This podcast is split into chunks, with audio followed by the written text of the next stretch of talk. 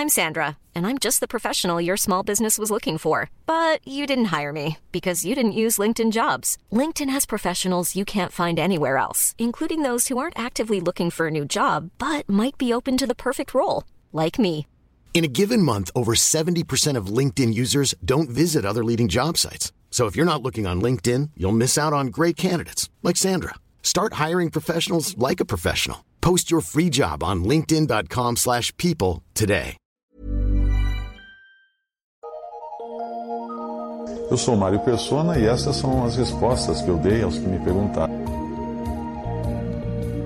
Sua dúvida é sobre a volta de Jesus e é sempre bom verificar o caráter em que a palavra de Deus fala em cada ocasião, para não ficar confuso quanto a que vinda ou que volta ele está se referindo.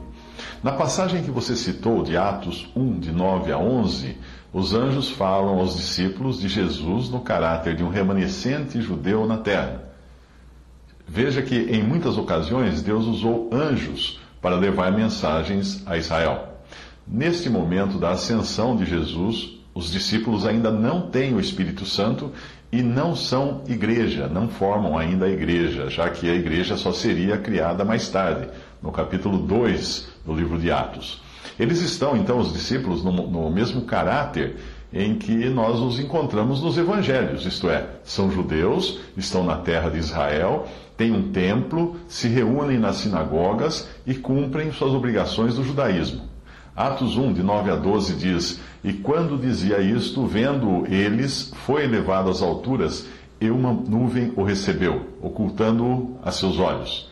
E estando com os olhos fitos no céu, enquanto ele subia, eis que junto deles se puseram dois homens vestidos de branco, os quais lhes disseram: Homens galileus, por que estáis olhando para o céu?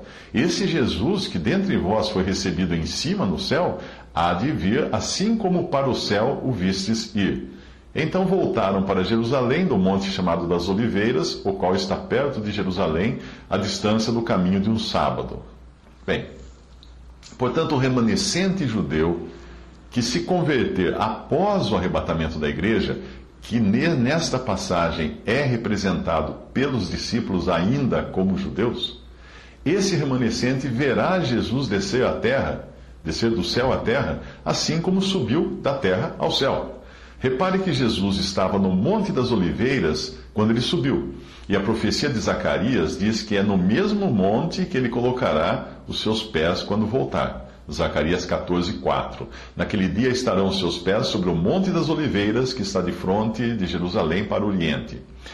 Porém, em sua vinda para arrebatar a igreja, Jesus não chega à terra, não põe os pés na terra. É a igreja que sobe a ele entre nuvens para o encontro com o Senhor nos ares, nos ares, no alto, não aqui na terra. 1 Tessalonicenses 4, 17. Depois nós, os que ficarmos vivos, seremos arrebatados juntamente com eles, com os que faleceram já, os, os salvos, seremos arrebatados juntamente com eles nas nuvens, a encontrar o Senhor nos ares. E assim estaremos sempre com o Senhor.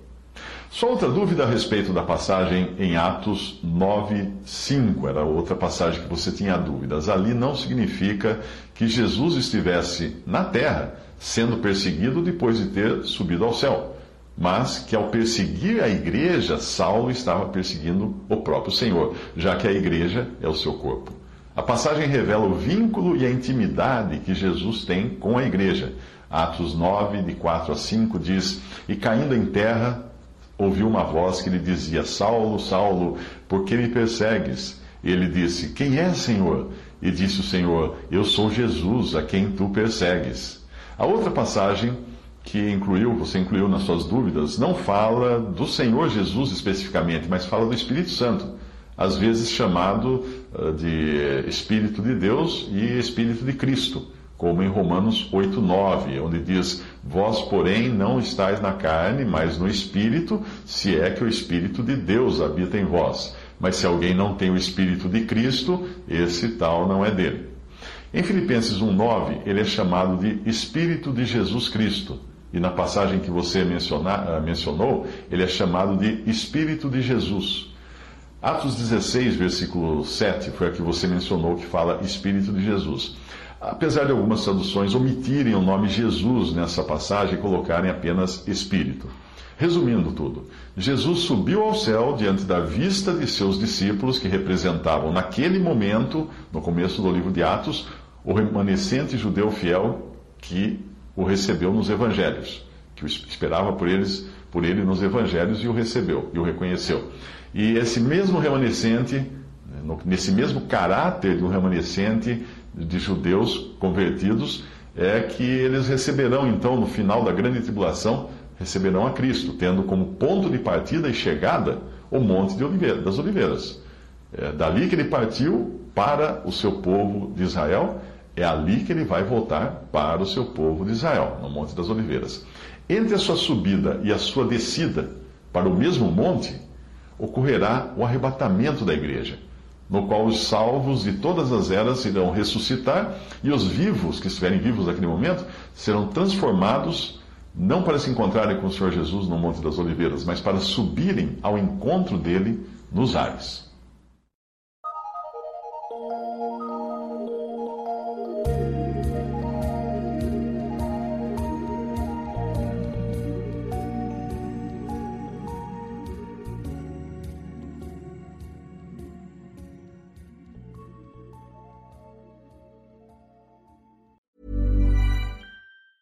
Mom deserves the best, and there's no better place to shop for Mother's Day than Whole Foods Market. They're your destination for unbeatable savings, from premium gifts to show-stopping flowers and irresistible desserts. Start by saving 33% with Prime on all body care and candles. Then get a 15-stem bunch of tulips for just $9.99 each with Prime. Round out Mom's menu with festive rosé, irresistible berry chantilly cake, and more special treats. Come celebrate Mother's Day at Whole Foods Market.